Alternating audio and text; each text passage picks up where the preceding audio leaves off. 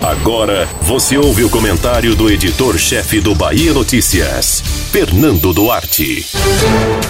A eleição para a Assembleia Legislativa do Estado da Bahia se tornou uma cebola a ser descascada pelo governador Rui Costa. A cada camada de problema que ele consegue desenrolar, um novo parece surgir completamente intacto. O primeiro deles foi o acordo firmado entre os parlamentares que eram candidatos em 2018 e que contou com o aval de Rui. Naquele entendimento, Nelson Leal, do PP, ficaria no cargo no primeiro biênio e Adolfo Menezes, do PSD, no segundo. Parece que foi para inglês ver. A atenção começou com a articulação para que Leal fosse reconduzido ao cargo.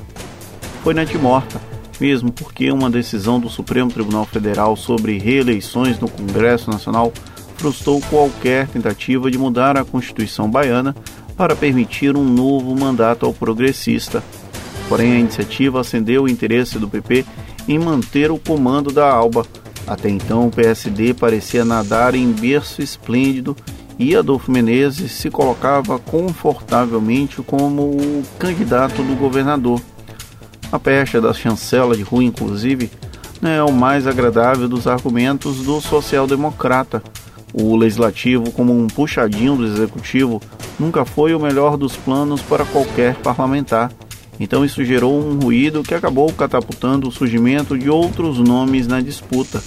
No PP emergiu o nome de Niltinho, mas também apareceram opções como Vitor Bonfim, do PL, Fabrício Falcão, do PCdoB e Samuel Júnior, do PDT. Caso o progressista não se viabilize, os dois primeiros são alternativas de planos B nesse jogo de interesses que esconde a disputa entre PP, PSD e PT para 2022. Sim, não tenha dúvidas disso.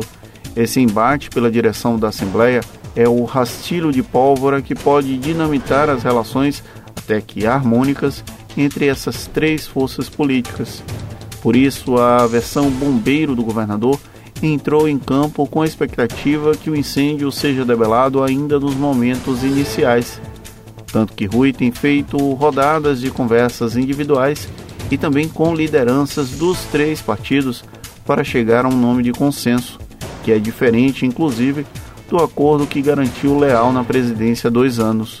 O esforço é evitar um racha na base aliada, ao tempo em que evita que PSD e PP se tornem forças incontroláveis do ponto de vista político. O prazo parece estar estabelecido.